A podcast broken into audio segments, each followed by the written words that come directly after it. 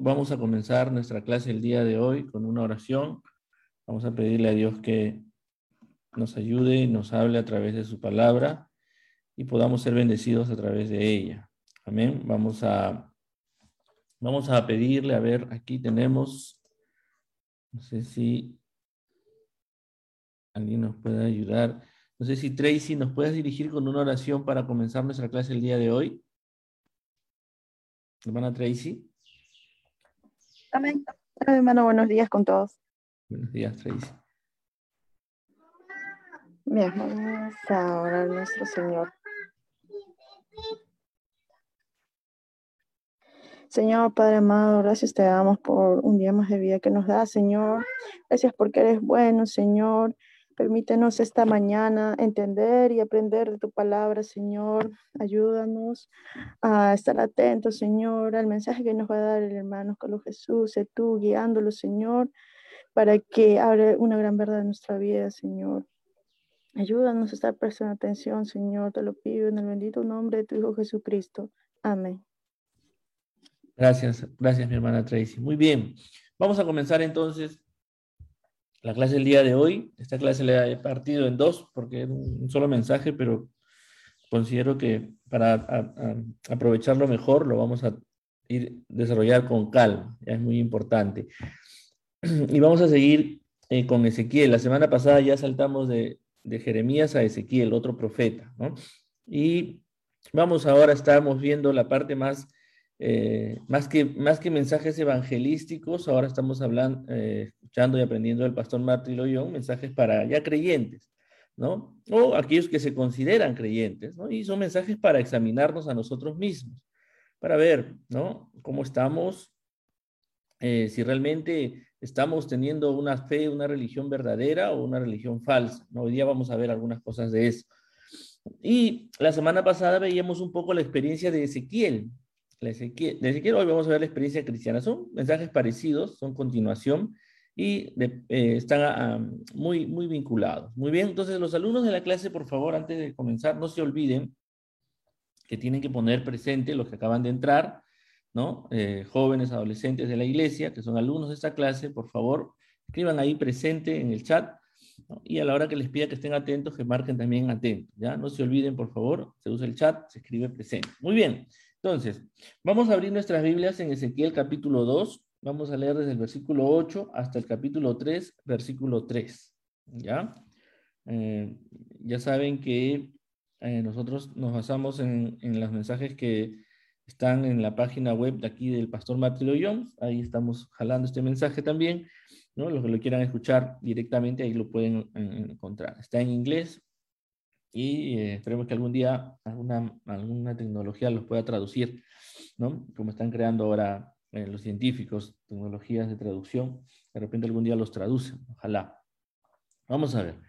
Eh, entonces, ya les dije la lectura, Ezequiel 2 y el versículo 8 hasta el capítulo 3, versículo 3. ¿Ya?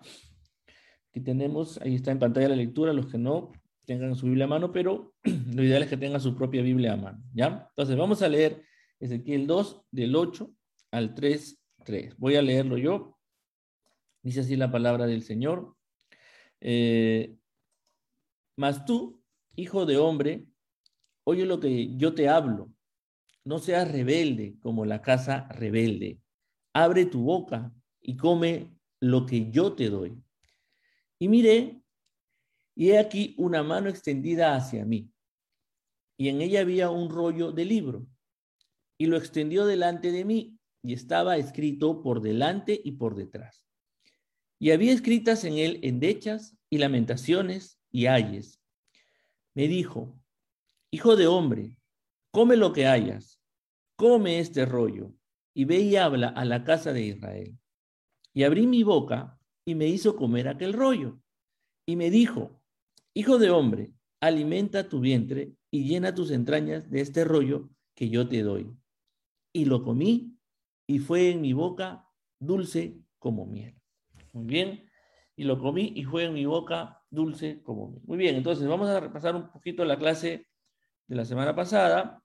Vimos ah, la experiencia de Ezequiel, ¿no? Ezequiel tuvo una visión, en el primer capítulo se, se nos detalla la visión, la parte de lo que él vio, Estos querubines y estas ruedas, eh, estos fuegos. Y después también en la parte final de su visión vimos que él ve, ¿no? Como un techo de cristal y sobre ese techo un trono y en el que estaba sentado en el trono, ¿no? Que brillaba como fuego, ¿no? Tuvo una experiencia. Pero lo importante aquí, que es que lo que dice esta lámina, es que el principio de lo que se nos enseña de la experiencia de Ezequiel, eh, que esto no es solo para los profetas o los predicadores, ahora vamos a decir así, a los ministros, ¿no? Los que tengan algún rol, no, no, no, esto es para todos los creyentes, ¿ya? Esta experiencia que tuvo Ezequiel con, con el, Dios vivo de Israel, con el, Dios eh, único y verdadero, es algo que todos nosotros debemos buscar, ¿ya? Eh, eh, y debemos tener cuidado, cuidado, como les decía la semana pasada, de irnos de un extremo al otro, ¿no? Porque ya les decía, ¿no? a los pentecostales hay veces, a, alguna, alguna corriente pentecostal se les acusa de que solo van tras los sentimientos, lo emocional, ¿no? Que están buscando sueños, visiones y, temas muy subjetivos, ¿no? De lo que sienten y que no conocen la palabra de Dios. Pero tenemos al otro extremo otro grupo que solo conoce la palabra de Dios, ¿no? En teoría, que tiene buena doctrina, que tiene buena ortodoxia, y que, digamos, tiene una vida moral, no es una mala persona, pero nunca ha tenido realmente una experiencia con Dios. No, no es consciente de que Dios está en su vida, no es consciente de que Dios está trabajando con él, no sabe lo que es, ¿no? Eh, llorar, humillarse, caer rendido a los pies del Señor, ¿no? Reconocer su pecaminosidad y saber que Dios está en él. Entonces no hay una experiencia real viva con Dios, ¿no? A algunos puede Dios darles el don de lenguas, otros les puede dar eh, donde sueños proféticos, algunos le puede dar visiones, ¿no? Algunos el Espíritu los toma, ¿no? Y los, los, los quebranta, ¿no? Em, pero hay, hay, hay, veces estamos oscilando en los extremos y ese es el peligro. tengamos cuidado, tengamos cuidado. Ahora, eso no quiere decir que nos, quedemos, que nos debemos quedar con, en los símbolos o las imágenes. Debemos buscar siempre lo principal, que es lo que aprendíamos la semana pasada. Dice que Cristo vino para llevarnos a Dios, decía primera de Pedro 3:18, si, no si no mal recuerdo, que Cristo vino, vino, vino a morir por, eh, por los pecadores, a, hacer ese sacrificio glorioso para llevarnos a Dios. O sea, lo central es tener esa relación, esa comunión con Dios.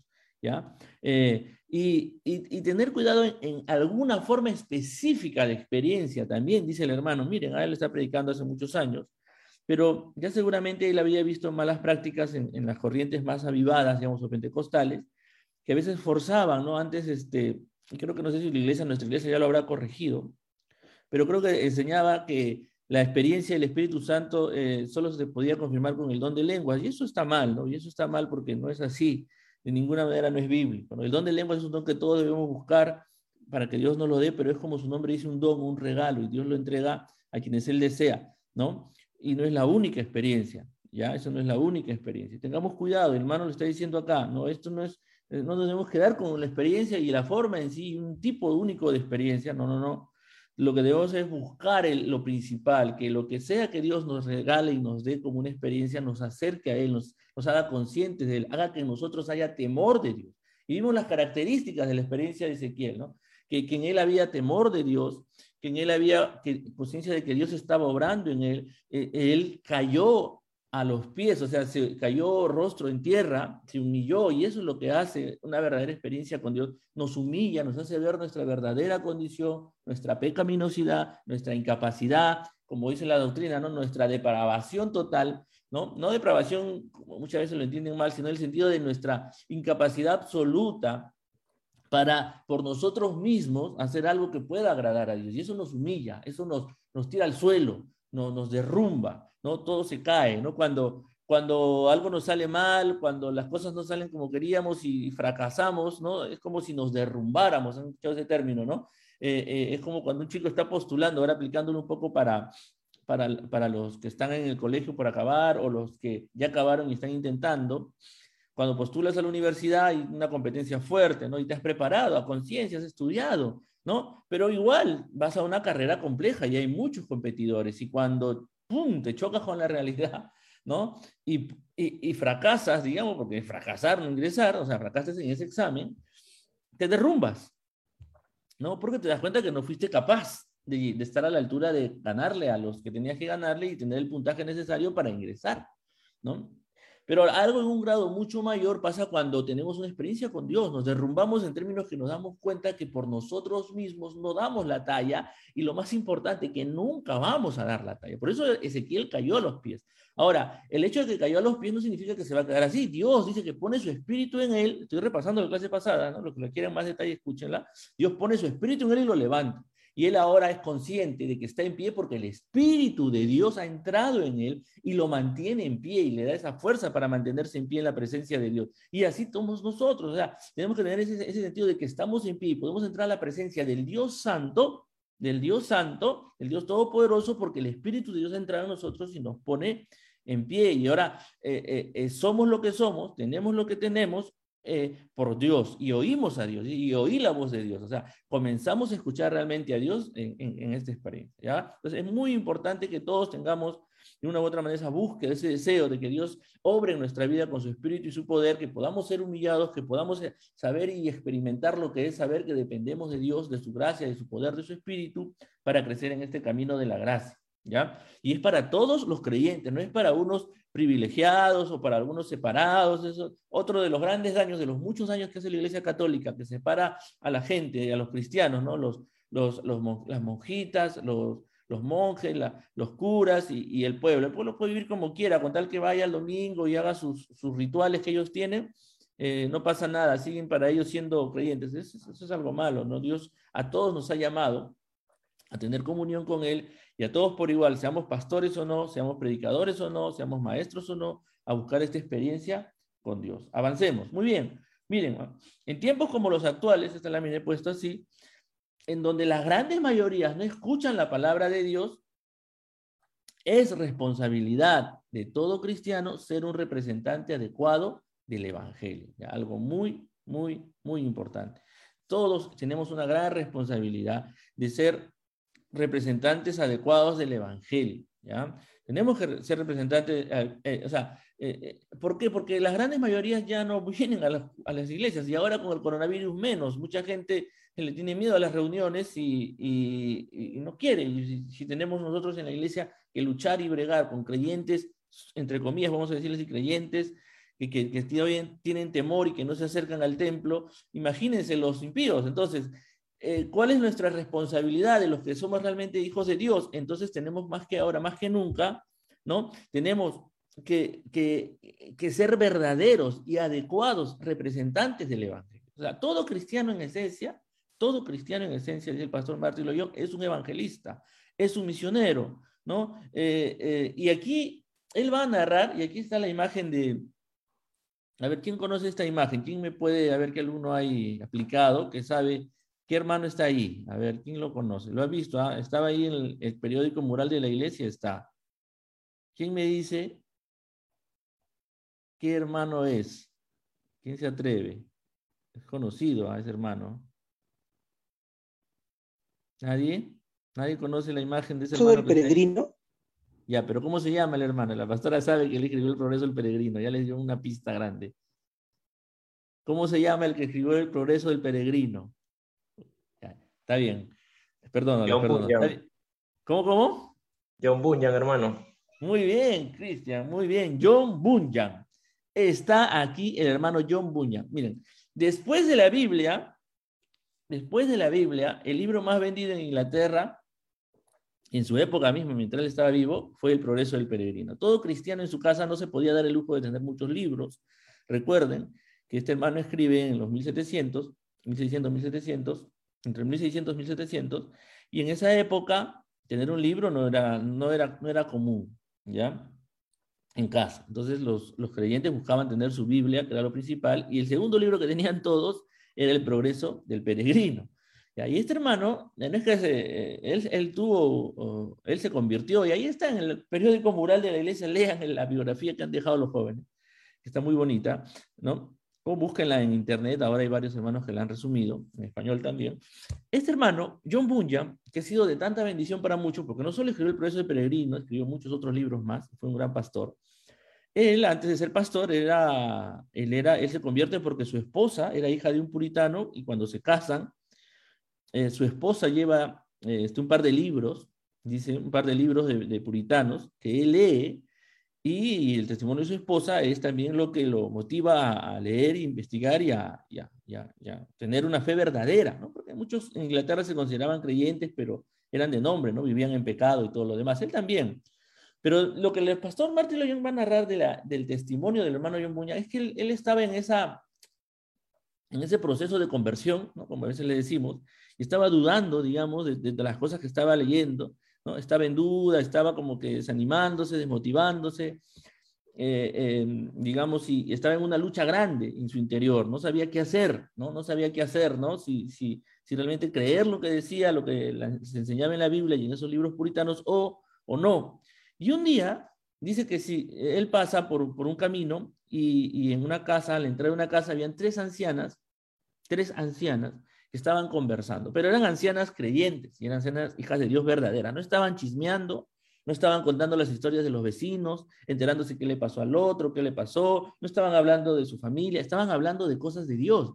Ellas no se dieron cuenta que él las estaba escuchando, pero dicen que esa conversación, ya, esa conversación fue trascendente para la vida de John Bunyan por la santidad que él notó, o sea, porque él escuchó por primera vez en su vida lo que era una conversación de hijos de Dios santos y convertidos, tres ancianas, que nadie sabe sus nombres, pero ellas fueron clave en el testimonio y en la vida de este hombre que Dios pues después ha usado poderosamente para edificar, consolar a muchos de nosotros, ¿no? Pero estas tres ancianas desconocidas para nosotros por nombre, verdaderas hijas de Dios, tenían una conversación entre ellas santa y árabe que no solo con, o sea, lo consolaron, lo confortaron, lo animaron, sino que le dijeron qué era lo que tenía que hacer. Y ellas no lo estaban viendo a él, ellas no sabían que él las estaba escuchando, pero era Dios que las estaba usando, obviamente, para hablarle la vida de John Bunyan, pero él lo, lo, lo, lo cambió, digamos, fue una experiencia para él, digamos, que lo ayudó, ¿no? A darse cuenta de que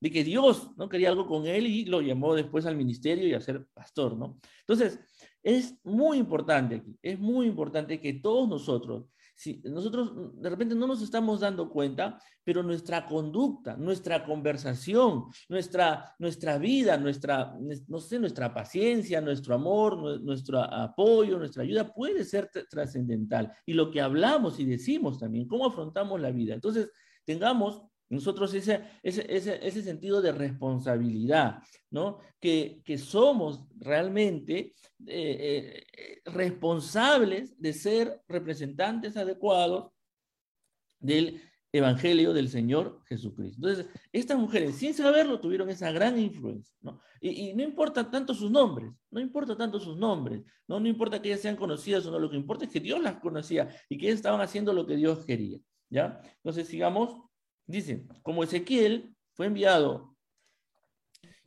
a su pueblo en medio de su cautiverio en Babilonia, o sea, el pueblo ya, había caído cautivo, ¿no? En Babilonia, y una parte todavía se había quedado en Jerusalén cuando él comienza, pero todo está cautivo. Así nosotros somos enviados a esta sociedad pagana, ¿ya? Notemos que esto es algo que se nos da de parte de Dios, ¿no? O sea, miremos, repasemos nuevamente el texto, ¿ya? Y notémoslo. ¿Quién está hablando aquí? Si ustedes, repasan el texto, se dan cuenta que es Dios el que está hablando, es, es Dios el que está tratando con, con nosotros.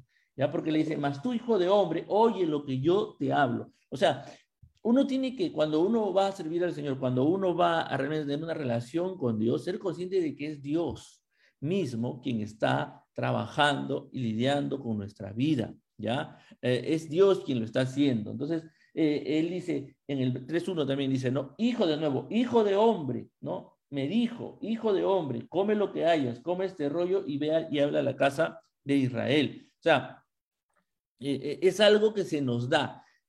este rollo que se le estaba dando a Ezequiel, no era un rollo que él había escrito, era un rollo que Dios le estaba dando. Come lo que hayas. Es algo importante en la vida cristiana. Nosotros en la vida cristiana no inventamos las cosas, nosotros recibimos. ¿no? Porque, porque reconocemos, pues volvemos a la experiencia inicial, caemos rendidos a sus pies, nos damos cuenta que somos miserables, por eso Jesús siempre decía, bienaventurados los pobres en espíritu, o sea, bienaventurados los que reconocen su miseria, bienaventurados los que reconocen su verdadera condición, y un pobre, un mendigo no tiene absolutamente nada de valor. Reconoce que todo lo que tiene, lo tiene por gracia y por misericordia de Dios. Entonces aquí estamos, si ustedes notan y leen, notan lo mismo. Aquí hay un, hay un, hay un sentido de recepción, de que es algo de que estamos recibiendo, es Dios quien está hablando. Yo te hablo, dice Dios. Yo te hablo. Abre tu boca. ¿Cuál es tu tarea? Abrir tu boca. Es decir, eh, eh, tener la actitud de recibir ¿no? Estamos muriéndonos de hambre, estamos tirados y muertos por nuestros pecados. Abramos nuestra boca, abramos nuestra boca y recibamos lo que quien nos da, nuestro Dios nos da, ¿no? Come lo que hayas, no, no, no, no te hagas tu comida, tú come lo que hayas. En ese sentido quiero ir, ¿no? Eh, mire, y dice él después, más atrás, dice, y miré aquí una mano extendida hacia mí, ¿no?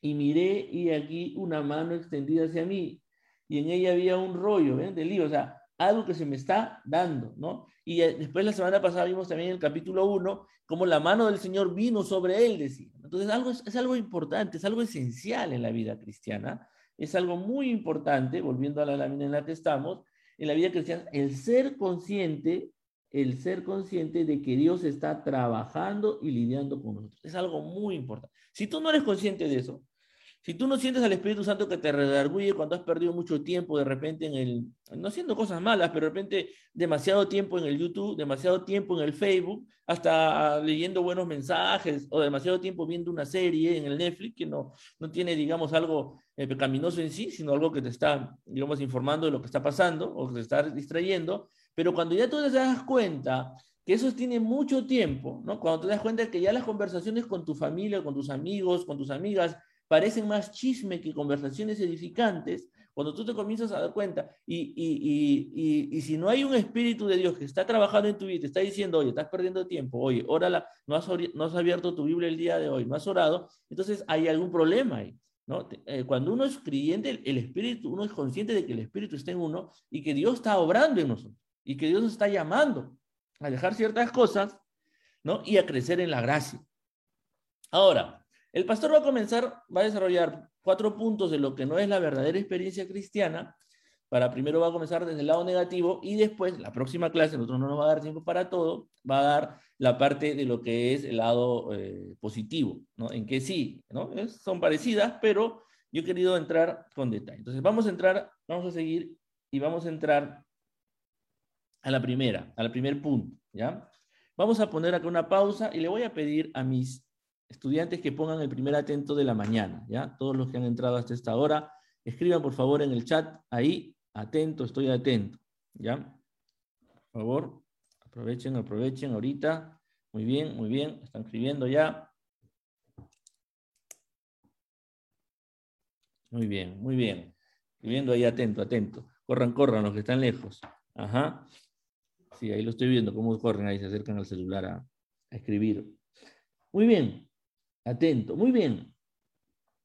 A ver, el primer punto que el hermano dice, para que, y eso es muy importante, como les decía al inicio, a los que han entrado recién, recuerden lo que hemos visto, que una de las cosas que, cuando enseñaba Jeremías, no, párate en el, este, no, este, hazte majanos en el camino, ponte marcas, ¿no? que no te ayuden para que no te estés desviando del camino, vuelve por el camino donde viviste, ¿no? Y eso es como que hace el autoexamen, miren dónde te has desviado. Y una de las cosas para ver si estamos desviados y qué tan desviados estamos es conocer pues las marcas de, de, lo que es una religión falsa, ¿no? A ver, por ahí de repente estoy yo eh, eh, creyendo que soy un verdadero hijo de Dios, un verdadero cristiano y resulta que no lo soy, resulta que no tengo experiencia de Dios, resulta que no conozco a Dios, ¿ya? Eh, y justo ahora en la mañana mientras oraba Dios me decía, ¿no? En parte Job era un hombre intachable, Job, por ejemplo, ¿no? Job, intachable, innegable, Dios en el cielo le dijo a Satán, mira, cómo, ¿no? Él tenía, hacía su sacrificio,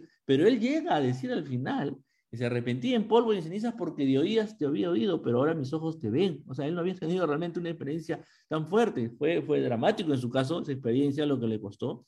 Eh, pero fue trascendental también para él. Dios después le dio el doble de lo que tenía y eso ya era secundario porque lo más importante es que tuvo esa experiencia con Dios, ¿no? Él, se arrepentía en polvo y ceniza, reconocía que, que, como un necio había hablado, que hablaba lo que no entendía, ¿no? Y eso es un poco el sentido de estas enseñanzas, de que veamos nosotros, por más años que tengamos, por más líderes que, que seamos, puede ser líder de, de, lo que sea, ¿no? Tener muchos años en la fe, pero uno tiene que reconocer con la ayuda de Dios que uno puede estar equivocado en muchas cosas y necesita siempre eh, que el Señor le hable ¿no? y le haga entender su verdadera condición. Entonces, ese es el sentido de estas marcas. ¿Por qué?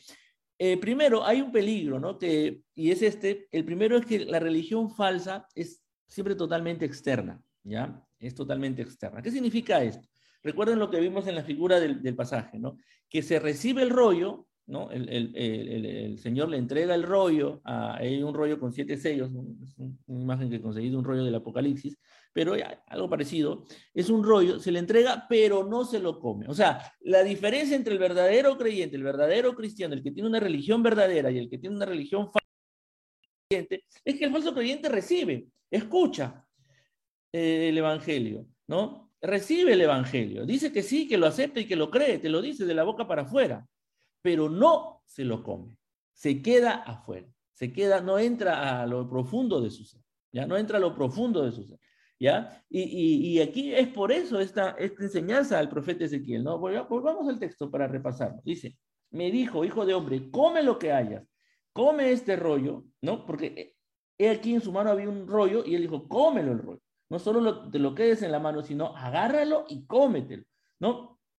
Y después dice, ¿no? Y abrí mi boca y me hizo comer aquel rollo, ¿no? Entonces, es Dios mismo quien te hace comer ese rollo. Entonces, tengamos en cuenta eso. Ahora, apliquémoslo un poquito mejor, esta parte, ¿no? Apliquémoslo un poquito mejor. Eh, la religión falsa es totalmente externa, recibes el rollo y te lo quedas afuera. ¿Qué significa? El pastor lo va a ilustrar y aquí, y aquí sí necesitaba ayuda y voy a tener que hacer un pequeño, una salidita, digamos, para explicarles un poco por qué él es inglés, ¿no? Entonces los ingleses conocen claramente su historia, ¿no? Nosotros, al menos todos, los que espero que hayan eh, prestado algo de atención, si hablara yo de la historia de los incas, de la guerra con Chile, esas cosas, muchos fácilmente las recordarían, ¿no? Sabrían que, que es nuestra historia, ¿no? La conocemos más o menos, Manco Cápac, Mamaoy, los incas, y Atahualpa, la traición y todo lo demás. Pero los ingleses tienen su historia también, ¿no? Ellos no, digamos, no tienen historias así de, que sean liberados, su independencia, pero tienen sus historias. Ahora, él va a tomar su historia y, va a explicar algo y va a usar una ilustración muy potente, ¿ya? Eh, y él va a decir, eh, lo va a ilustrar con lo que pasó en la época victoriana. ¿Qué es la época victoriana? Yo sé que algunos lo saben, pero otros no, ¿ya? Eh, y, él, le, él le interesaba mucho estudiar esa época, aprender, conocer, Estaba leyendo un escritor de esa época, digamos, que escribe, perdón, sobre esa época, y miren, lo que él encuentra refleja un poco este principio de la falsa religión. Lo que pasó en la época victoriana para él fue mucha falsa religión o, religión netamente externa, porque mira, encontró una frase que, dice, que decía así, eh, y lo resumía con profundidad, dice él, la religión en esta época pareció ensombrecer a los victorianos en lugar de penetrar en ¿Cuál es la época victoriana? Es la época que va del 1800, vamos a decirle así. Tiene que ver con el nombre de la reina Victoria. Antes de esta reina que ahorita está, que ya batió el récord de la reina Victoria, la reina más longeva que tenía Inglaterra era la reina Victoria. ¿ya? Y ahí he puesto yo, he puesto unas imágenes, ¿no? Yo sé que a veces ven películas, por ejemplo, este, hay unos libros, creo que de sensatez, sentimientos, y, y bueno, y ven esta, esta, este tipo de vestidos, ¿no?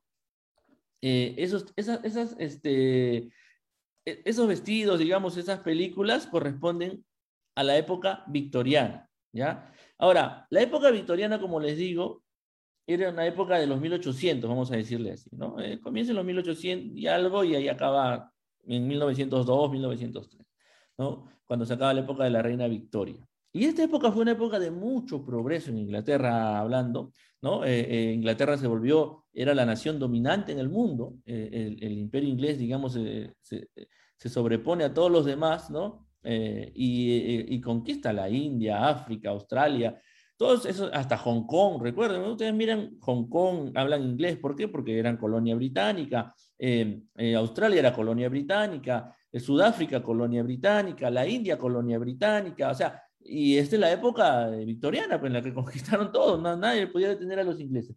Y el progreso de la industrialización, el progreso de, de, este poder militar, los hacía sentirse a ellos indestructibles. Pero por el lado, por el lado eh, moral, eran exacerbadamente moralistas, ¿no? Y tenían una, disciplina rígida y externa, y, tenían muchos prejuicios, ¿no? Entonces, eh, ellos trataban, miren, algo importante que estaba leyendo el otro día sobre los, sobre los victorianos, es que trataban de tener y, imitar la, la moral, los valores puritanos, pero a la fuerza, ¿no? Quisieron imponer los valores de los puritanos a la fuerza, ¿no? Ahora, y, en parte les ayudó mucho, pero la verdadera religión no se queda en la forma, fuera. La religión tiene que penetrar el interior de las personas. Si no, termina siendo un poco hipócrita, termina siendo un poco eh, eh, sin vida, ¿no? Y termina generando daño, porque en esta época también es que surge, pues, este Charles Darwin y comienzan a aparecer las teorías estas del superhombre y todas las demás, que después van a traer mucho daño a la humanidad.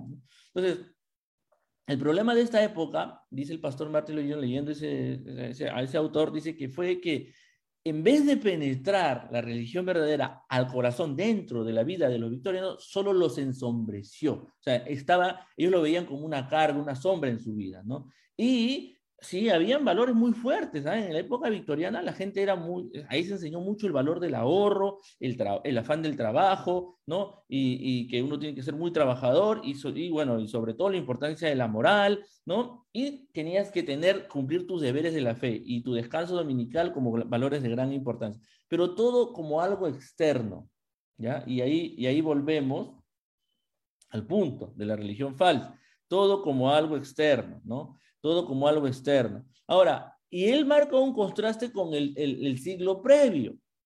El siglo previo, la época victoriana, la que sentó las bases, vamos a decir, del gran progreso que tuvo Inglaterra en esa época, fue la época de los 1700, y ahí sí, dice él, ahí sí, la religión penetró en Inglaterra y produjo una revolución profunda. ¿Por qué? Porque es de, esa, ah, de, esa, de, de ese siglo de, que hablamos de, los grandes predicadores que hubieron en la época, ¿no? De, después de los, digamos, eh, más o menos después de los puritanos, ¿no? Eh, o ya había mucha influencia puritana, pero el, el evangelio ahí sí penetraba, ¿no? En los 1700, acá preparé una imagen, tenemos, por ejemplo, al famoso John Wesley y eh, George Whitefield, también otro británico poderoso. Estos hombres no era muy agraciado físicamente. George Whitefield tenía este, estrabismo, ¿no? Pero cuando se ponía a predicar George Whitefield, eh, eh, hasta el más duro, hasta el más bravo de bravos, al, más, al, minero más terco o duro, igual cuando predicaba John Wesley, se ponían a llorar como un niño.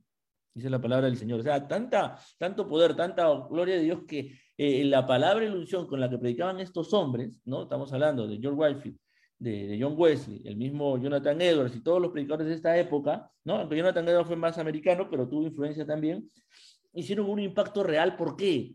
Porque ahí ellos no, no, no se preocuparon tanto por, por, por, cambiar la sociedad ni nada. John Wesley no cometió el error de aceptar ser primer ministro. John Wesley era tanta, tanta su influencia en el pueblo inglés que la reina le ofrece en su época ser el primer ministro. Y él dice, no, no me puedo rebajar, yo soy ministro de Dios, ¿no? Ya no puedo bajar a un grado menor, yo estoy sirviendo a Dios. Entonces, eh, estos hombres del 1700, a diferencia de lo que pasó en el 1800, estos hombres de Dios y en sí la obra de Dios, la religión verdaderamente penetró en Inglaterra y produjo los grandes avivamientos, ¿no? Transformó realmente esta nación.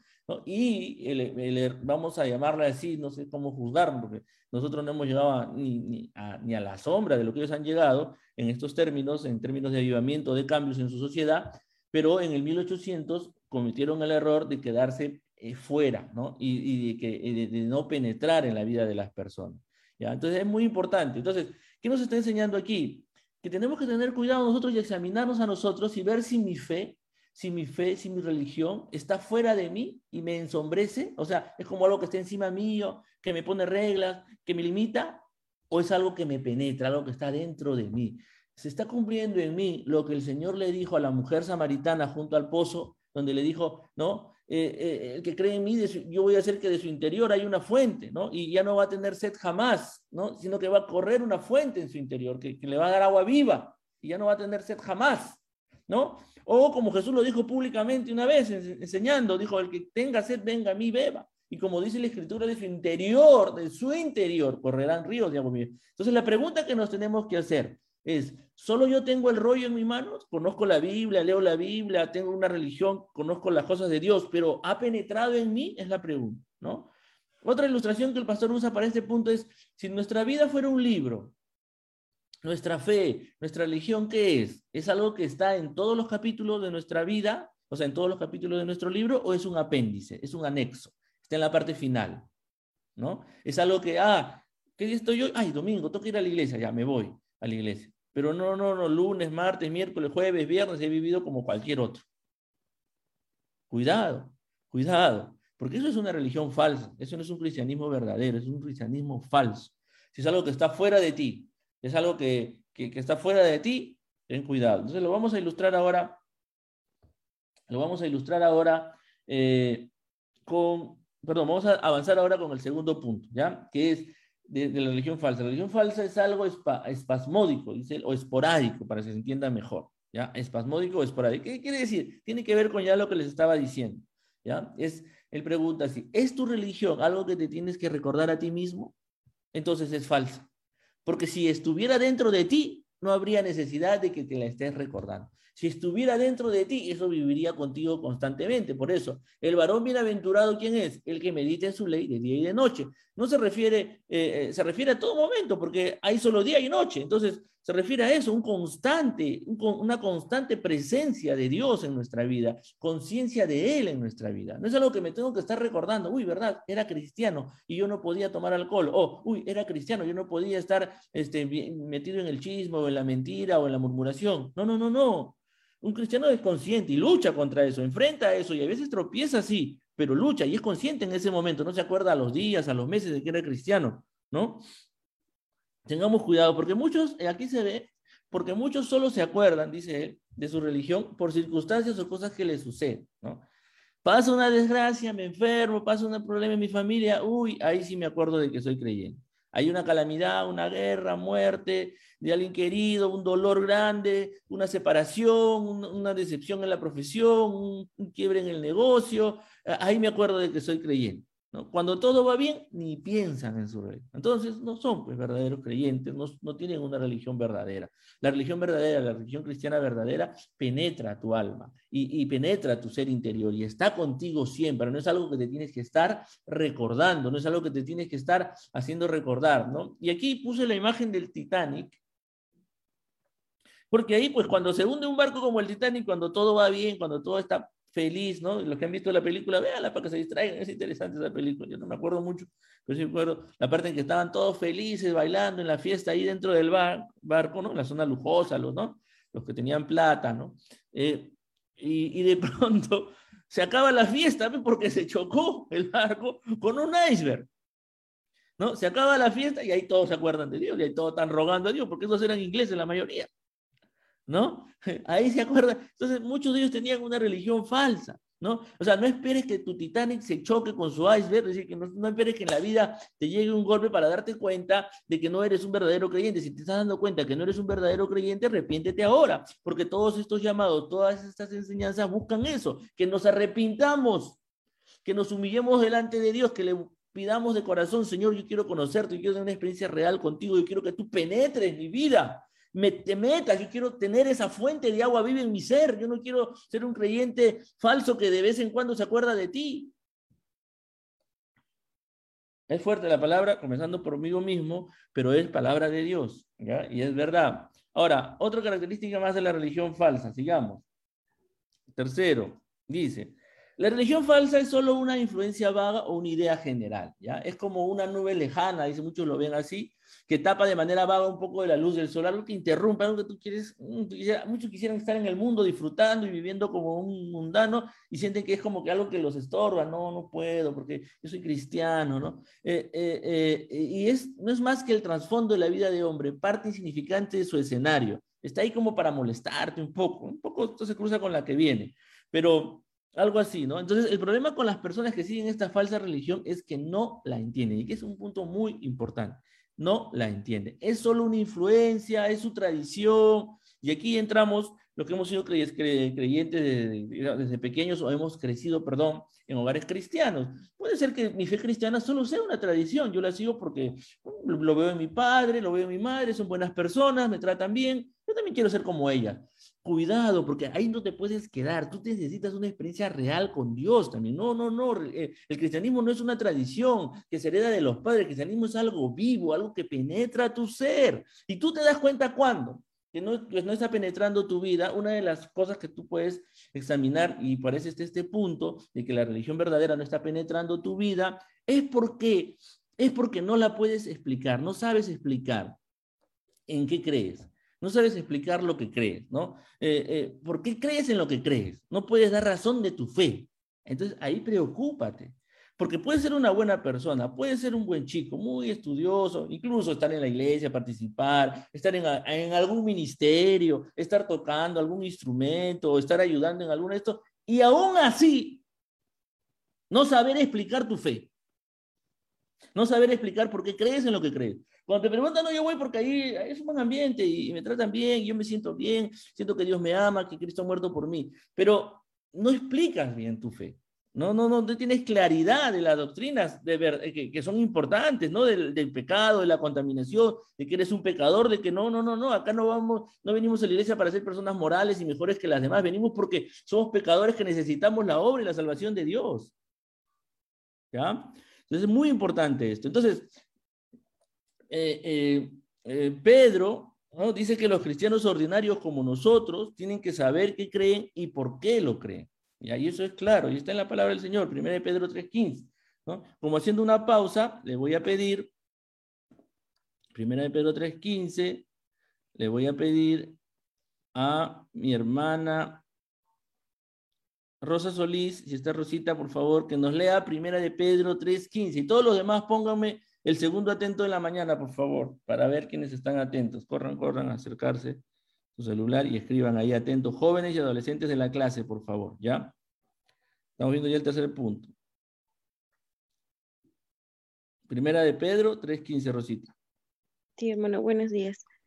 Dice, si no santificad a Dios el Señor en vuestros corazones y estad siempre preparados para presentar defensa con mansedumbre y reverencia ante todo el que os mande, razón de la esperanza que hay en vosotros.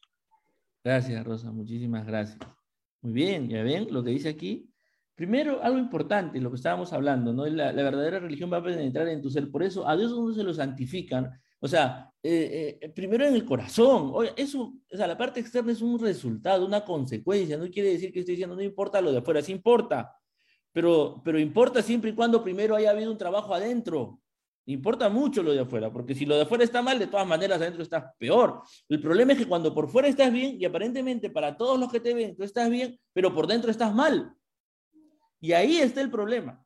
Ahí está el problema, ¿no? Entonces, ¿qué dice, qué dice aquí la palabra del Señor? Dice, santificad a Dios el Señor en vuestros corazones. Es algo muy importante. Lo que estamos ¿En dónde se santifica? En el interior. Corazón tiene que ver eso con interior. Corazón, corazón. ¿No? Aquí en el corazón ahí adentro, adentro, en, lo profundo, donde están tus afectos, se refiere. No hablamos de corazón físico. Hablamos, cuando hablamos de corazón en la palabra del Señor, normalmente se refiere al centro de nuestros afectos, de nuestra, de nuestra alma, de nuestros deseos más profundos, de lo que nos gusta, de lo que nos apasiona. Ahí, ahí se santifica Dios. Ahí se santifica. Y cuando Dios está ahí adentro, uno con mansedumbre y reverencia tiene la capacidad y debe tener la capacidad de dar razón, razón, es explicar la esperanza que hay en nosotros. ¿Por qué creemos lo que creemos? ¿Qué esperamos? Nosotros esperamos la resurrección de nuestro cuerpo, nosotros esperamos la transformación, si no, si es que Cristo viene mientras estamos vivos, la transformación gloriosa de todo nuestro ser para estar en la presencia de Dios por la eternidad. Nosotros no es que estemos simplemente en la iglesia porque le tenemos miedo al infierno, no, porque hemos conocido al Dios vivo y verdadero y en Él está la vida eterna. Entonces, eh, es muy importante este punto, ¿no? que, entendamos esto, que, que la, verdadera religión no es solo una tradición que yo sigo porque mis papás la siguen, yo realmente conozco a Dios, conozco a Dios, conozco a Dios, al único Dios verdadero, y lo conozco de tal forma que Dios me da la capacidad de poder dar razón de esa esperanza, dar razón de esa esperanza. No digo que tengas que ser un teólogo y que te tengas que conocer todas las doctrinas, pero que puedes explicar lo que eras antes, lo que ahora eres, la lucha que ahora tienes, pero que tienes fe y tienes confianza en que Dios te va a transformar. ¿Ya? Bueno, perdónenme un ratito que está pasando el basurero por mi casa. Es un poco bullero como en todos lados pero ya va a pasar. Muy bien. Entonces, eh, estamos viendo en este versículo claramente cómo se conectan las cosas que estamos enseñando, ¿ya? Los que siguen una falsa religión no pueden explicar o dar una, una razón satisfactoria de, la fe que, que, supuestamente hay en ellos, ¿ya? Eh, y entonces, como es algo fuera de ellos, que no lo han comido, digamos que no lo han, que no ha penetrado su ser, no lo entienden ni lo pueden explicar. Cuidado, Cuidado, si tú no puedes explicar la razón, no puedes dar razón de la fe que hay en ti, no puedes explicar tu, tu, fe, por qué crees en lo que crees, por qué eres creyente y en qué crees, ¿no? Y cuál es la esperanza que tienes en la vida, entonces ten cuidado porque puede ser que tú no estés verdaderamente en, en, la religión que Dios quiere que tengas, en el cristianismo que Dios quiere que tengas. Muy bien, avancemos. Avancemos con el último punto ya, eh, de lo que es una falsa religión. ¿Ya? La religión falsa, aquí es este, algo ya se los he estado diciendo, es algo que, que interrumpe en la vida, algo que no, que uno, la gente siente como que los que tienen esta religión falsa sienten que su religión como que les estorba, algo que, de lo que, pero que no se pueden librar, algo que te enreda, ¿no? Que te, que te complica la vida, ¿no? Porque quieres irte al mundo y hacer las cosas que los demás hacen, pero hay algo ahí que te está molestando y que te hace ver que no, que no debería hacer. ¿No? Cuidado, cuidado, cuidado. O sea, está bien, hay no nos confundamos, hay una lucha contra el pecado, es una lucha normal que todo creyente tiene, pero uno no siente molestia contra esa lucha, digamos, él le agradece a Dios por tener esa lucha y, se arrepiente. No es que está vive amargado ni molestado por esa lucha, sino que está ahí luchando para, para vencer el pecado que mora en él, ¿no? Para luchar contra esas inclinaciones que, egoístas que todos tenemos y, todo lo que puede haber en nuestro corazón, orgullo, envidia, ¿no? Ambición desmedida.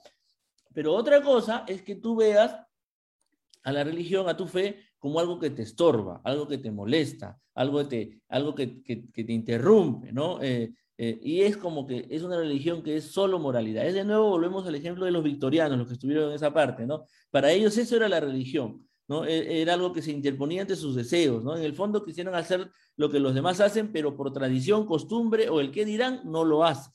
Entonces se percibe la religión como algo negativo o represivo, algo que viene de fuera y que tapa la luz del sol que estás buscando, Algo represivo, algo negativo, ¿no? Y esa no es la verdadera religión. No, no, no, no, no. ¿No? Esa religión que te hace sentir miserable, ¿no? En donde no hay gozo, es pura restricción, algo que refrena, ¿no? No hay nada del gozo de la salvación del Señor, sino días oscuros y pesados. Cuando uno es un verdadero creyente, uno tiene el gozo de la salvación del Señor. Uno, como les digo, lucha contra el pecado, lucha contra el mundo, lucha contra el enemigo de las almas, pero uno eh, está, eh, como decía el apóstol Pablo, en todo tiempo, aprende a gozarse en todas circunstancias y aprende a salir victorioso. Sí hay sufrimiento, sí hay dolor, sí hay momentos de depresión, sí hay momentos de sufrimiento y de, y de cosas malas que nos pueden ocurrir, pero eso no quita el gozo de nuestra salvación. Eso no quita nuestra esperanza de gloria, ¿no? Por eso los apóstoles cuando escribían a los hermanos que habían sufrido el despojo, dice, de sus bienes, ustedes lo hicieron con gozo. O sea, ¿cómo, cómo puede ser que alguien le estén quitando sus cosas y esté gozoso? O sea, en el término espiritual, ¿no? No, no que eh, sea un cínico, sino en términos espirituales, realmente su espíritu eh, no, no, no, no era tocado, porque ahí verdaderamente moraba pues el espíritu de Dios y ahí en su ser interior estaba la vida de Dios. Y está la vida de Dios es el gozo de la salvación. Entonces, tengamos cuidado. Tú sientes que tu religión es como un, eh, algo que te enreda, ¿no? algo que te, que te, molesta, que te amarga la vida, algo que interrumpe tus planes, algo que, está ahí molestándote y, y, entorpeciéndote porque tu mamá, tu papá de repente te, te, te, obligan, ¿no? Y te tienen así metido y ya estás esperando el momento en que ya seas grande y lo que a ti te dé la gana.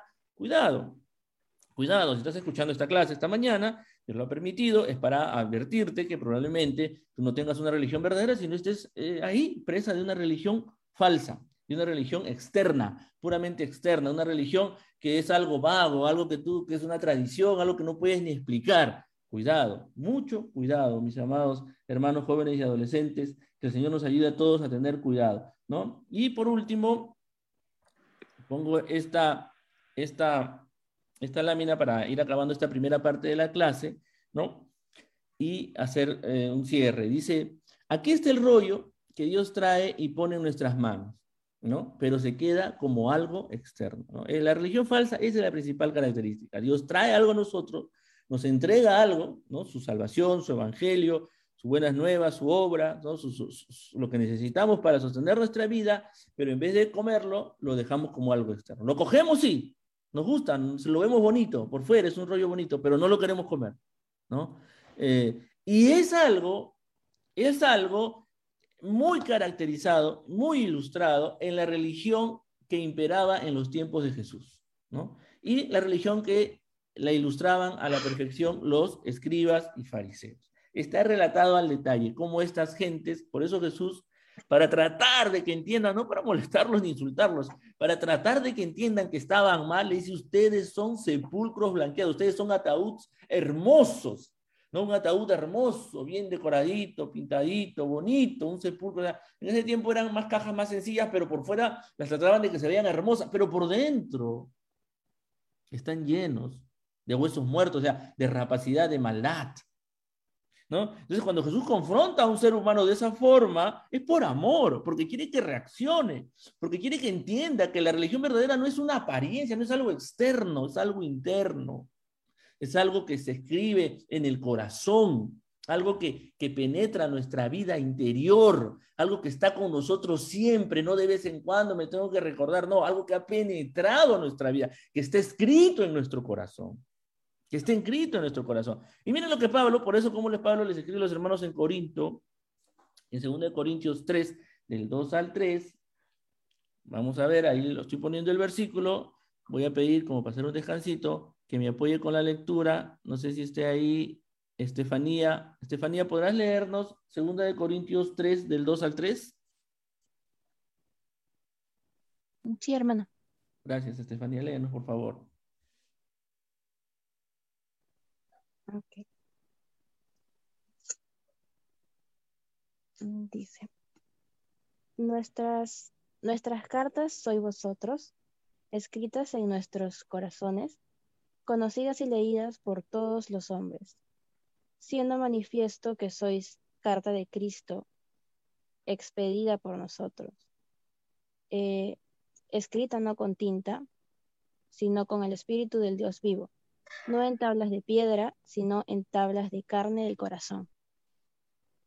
Gracias, Estefanía, muchas gracias. ¿Ven lo que nos dice el verso? ¿No?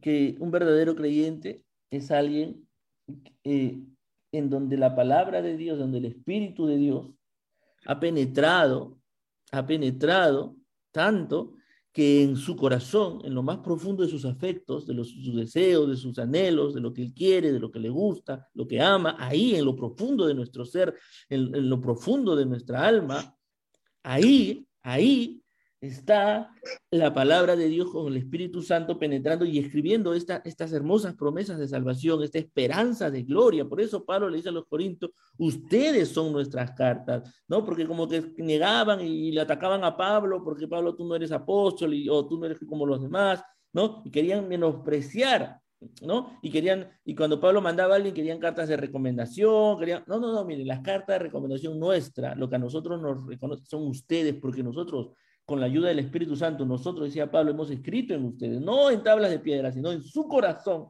en su interior, la obra poderosa de Dios, el Evangelio de Dios, las buenas nuevas de salvación. ¿no? Y de nuevo, corazón, interior, ser interior, no es, algo no es algo externo. Entonces tengamos cuidado, que Dios nos ayude a todos, ya cerrando la clase, que Dios nos ayude a todos a no tener una religión que solo sea externa. ¿ya? ¿Cuál es la naturaleza de tu relación con la religión de tu Dios? ¿Es algo solamente externo o es algo que ha penetrado tu ser interior? ¿Cuál es la naturaleza? Les dejamos, nos, dejamos, nos quedamos con esa pregunta para la otra semana. La otra semana vamos a desarrollar todos los aspectos positivos.